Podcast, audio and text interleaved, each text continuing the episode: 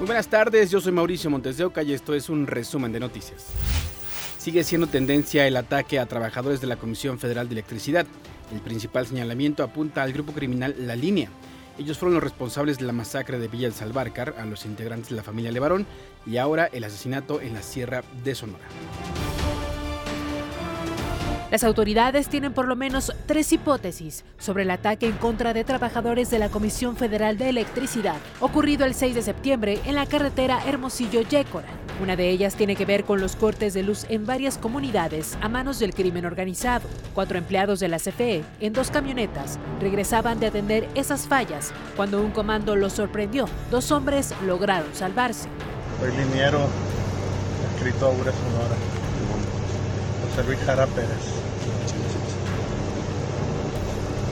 José Luis Jara Pérez. Compañero. Mi compañero Juan Francisco Encinas García. ¿De dónde venían? Eh, veníamos de Ures, Sonora. Andábamos atendiendo fallas en la línea que va para Onavas. El miércoles, el secretario de Gobierno de Sonora, Álvaro Bracamonte, informó que la línea, grupo delincuencial que opera en Chihuahua, sería el responsable del ataque. ¿Qué grupo delictivo está identificado en Chihuahua? La línea. La línea es el brazo armado del cártel de Juárez, responsable de una parte importante del paso de droga a Estados Unidos. Trabajos de inteligencia revelan que este grupo estableció una alianza con el cártel Jalisco Nueva Generación para combatir al cártel de Sinaloa en Ciudad Juárez, Chihuahua, así como en El Paso y San Antonio, Texas. Esta disputa se ha evidenciado con el aumento de enfrentamientos y homicidios en los últimos meses. El actual líder de la línea es Jesús Salas Aguayo El Chuyín, detenido en 2018 y liberado en diciembre de 2019. En 2019, la disputa entre la línea y los Salazar derivó en el ataque a tres camionetas en las que viajaban varios miembros de las familias Levarón y Langford, donde nueve personas murieron, entre ellas seis menores. Lo cierto es que este grupo criminal opera desde hace más de 15 años en la frontera. En enero de 2010, un grupo de jóvenes del Colegio de Bachilleres número 9, Cebetis 128 y la Universidad Autónoma de Ciudad Juárez disfrutaban de una fiesta cuando cerca de 20 hombres armados, integrantes de la línea y los aztecas, llegaron al lugar y dispararon contra los jóvenes al grupo de los aztecas que trabaja con el cártel que se llama de la línea o de Vicente Carrillo, le dijeron que aquí estaban festejando los artistas asesinos. Juntaron un grupo de sicarios, de 14 sicarios, y vinieron a justiciarlos. En realidad no era así.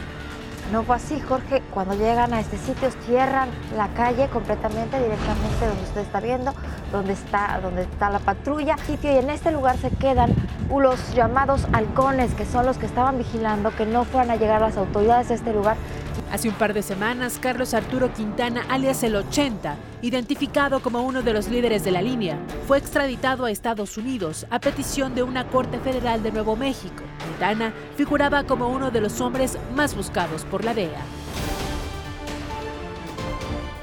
Detuvieron a otro sujeto involucrado en el linchamiento del abogado Daniel Picasso, ocurrido en junio en la comunidad de Papatla, Solco, en Huachinango, Puebla.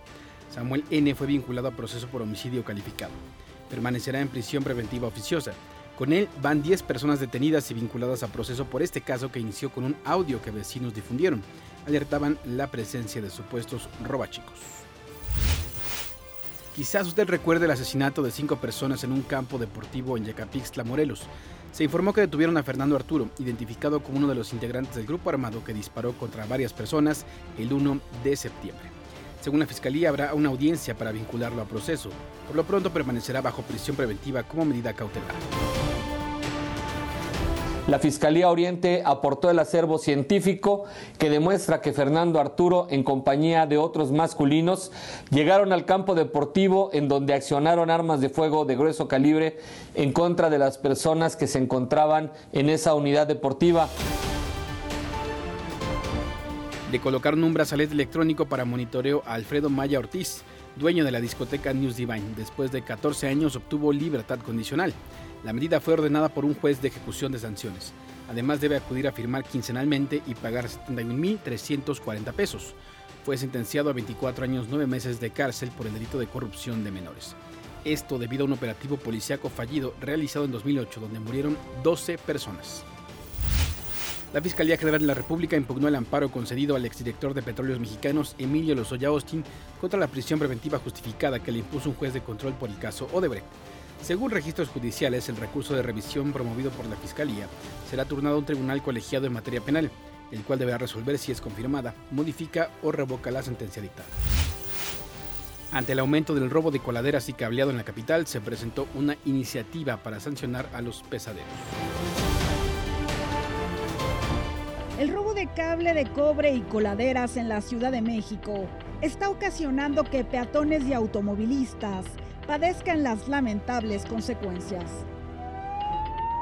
El pasado 2 de septiembre, una mujer de 45 años fue rescatada por bomberos y personal de protección civil de la alcaldía Miguel Hidalgo después de que cayó casi 3 metros a un registro sin tapa en el que presuntamente los amantes de lo ajeno habían intentado robar el cableado eléctrico.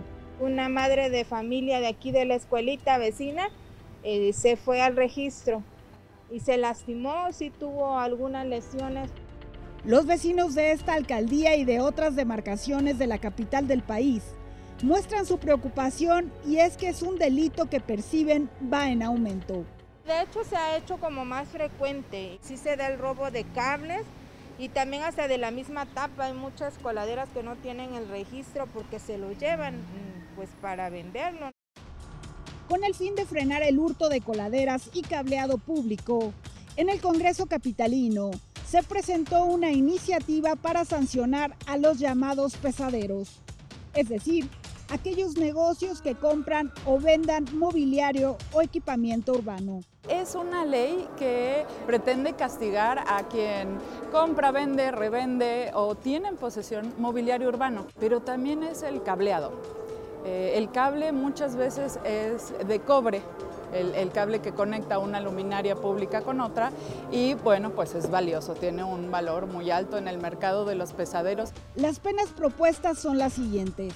Para quien compre, venda o tenga posesión de mobiliario urbano robado de 4 a 9 años. Eh, eh, ese es lo que marca el catálogo que estamos proponiendo, pero también estamos proponiendo que se cierre definitivamente los, este, los establecimientos que se presten eh, al aumento cada vez más, sobre todo por la crisis, de este delito. Se prevé la iniciativa será discutida durante este periodo ordinario de sesiones en el Congreso de la Ciudad de México y se espera ayude a combatir a aquellos delincuentes que ponen en riesgo a todos los ciudadanos.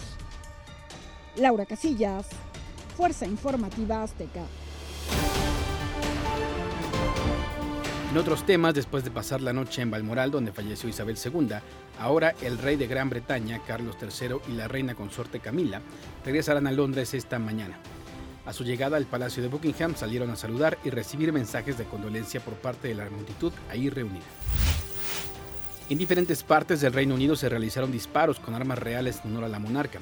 Artillería a caballo real de la tropa del rey usó armas en lugares como el castillo de Cardiff, en Edimburgo, el de Hillsborough y Gibraltar, entre otros. Se disparó una ronda cada 10 segundos.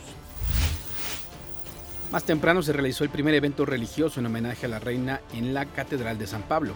En la ceremonia estuvieron presentes civiles y personalidades políticas, entre ellas la primera ministra Liz Truss, quien leyó la epístola a los romanos, mientras que el deán Andrew Tremlett, encargado de dirigir la misa, dirigió unas palabras para recordar a la monarca por su larga vida de servicio al país. Hasta aquí las noticias al momento en este podcast informativo de ADN 40. Yo soy Mauricio Montes de Oca y les deseo que tengan un excelente fin de semana.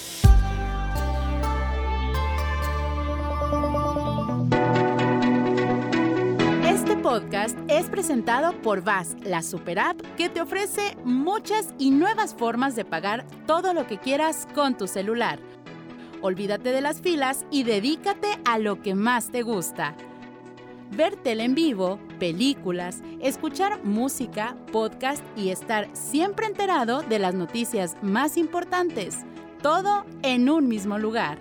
VAS, la super app con todo.